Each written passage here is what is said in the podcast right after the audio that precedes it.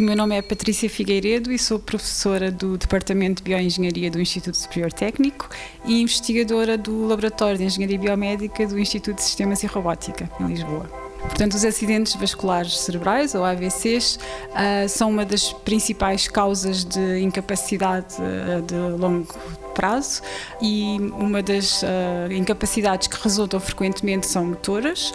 Em geral, a reabilitação que é feita no estado crónico do doente recorre à fisioterapia. Uh, no entanto, nem sempre esta fisioterapia é bem sucedida e recentemente têm existido uh, várias novas tecnologias que têm sido propostas para melhorar o, o sucesso da, da, da, fisioterapia em alguns casos de alguns doentes, uh, nomeadamente a realidade virtual.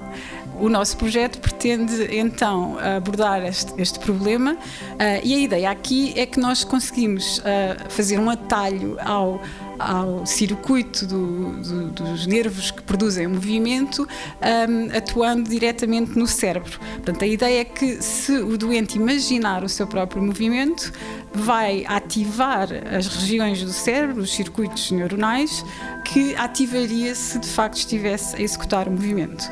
Como nós sabemos isto, se pedirmos ao doente para praticar esta imaginação do movimento, estaremos, em princípio, a potenciar a reabilitação dos circuitos neuronais de que ele precisa para depois, mais tarde, vir a executar os movimentos que, que tem dificuldade em executar.